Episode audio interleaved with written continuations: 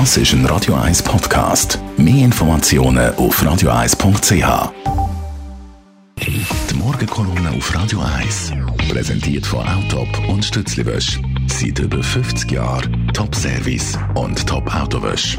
Achtmal in und um Zürich. Guten Morgen, Roger. Guten Morgen, Marc, Sally. Die Waldbrände im Amazonas bewegen die Welt. Warum eigentlich so stark? Du, erstens handelt es sich natürlich um das weitaus grösste Waldgebiet der Welt. Zweitens ist man sich heute mehr als früher bewusst, wie wichtig der Wald fürs Klima ist, weil Bäume CO2 bindet und Sauerstoff freigeben. Und drittens ist die Klimakrise zum ersten Mal in vielen Ländern das Thema Nummer eins. Und viertens sind heute Leute am Ruder, die sich um das Ganze total futieren, wie der brasilianische Rechtspopulist Jair Bolsonaro. In Brasilien ist nämlich in den letzten 15 Jahren die Zahl der Brandrodungen massiv zurückgegangen.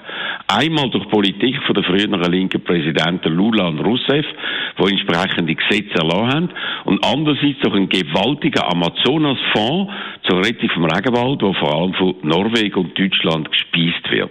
Man hat also aktiv etwas gemacht, und zwar auf internationaler Ebene, weil man die Bedeutung vom Amazonas Regenwald für die ganze Welt erkannt hat. Und dann ist eben der Bolsonaro gekommen. Und der Sommer 2019. Der Bolsonaro hat riesige Brandrodungen nicht nur erlaubt, sondern sie sogar befördert.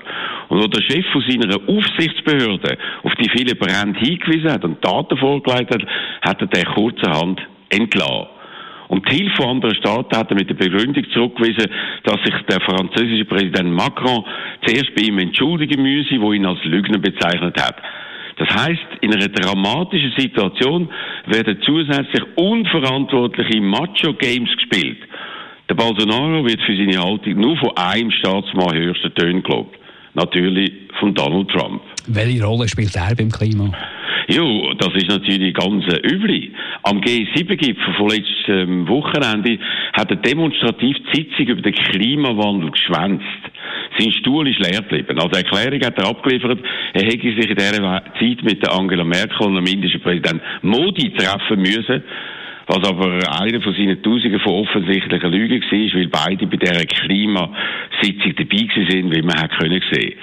Und wo man ihn anschliessend in einer Pressekonferenz gefragt hat, was er vom Klimawandel äh, halte, hat er äh, eigentlich nicht direkt geantwortet, er hat gesagt, er sei doch nicht so blöd, Bodenschätze nicht rauszuholen. Das heisst, er setzt weiterhin eindeutig auf fossile Energien wie Öl, Gas und Kohle. Und jetzt soll er zusätzlich in Alaska ein riesiges Naturschutzgebiet, wo der Bill Clinton geschafft hat, für die Abholzung freigeben. Also aus Ignoranz Geldgier und persönliche Eitelkeiten verschlimmert populistische Autokraten in mehreren wichtigen Ländern den vom Menschen verursachten Klimawandel auf dramatische Art und Weise. Und niemand scheint in der Lage sein, sie daran zu hindern. Dass das trotz glasklarer wissenschaftlicher Fakten über die Folgen vom rasant fortschrittenen Klimawandel weiterhin möglich ist, ist leider, Mark, ein deprimierendes Fazit. Die Morgenkolumne mit dem Roger Schawinski, die kann man nachlesen auf radio1.ch. Die Morgenkolumne auf Radio 1.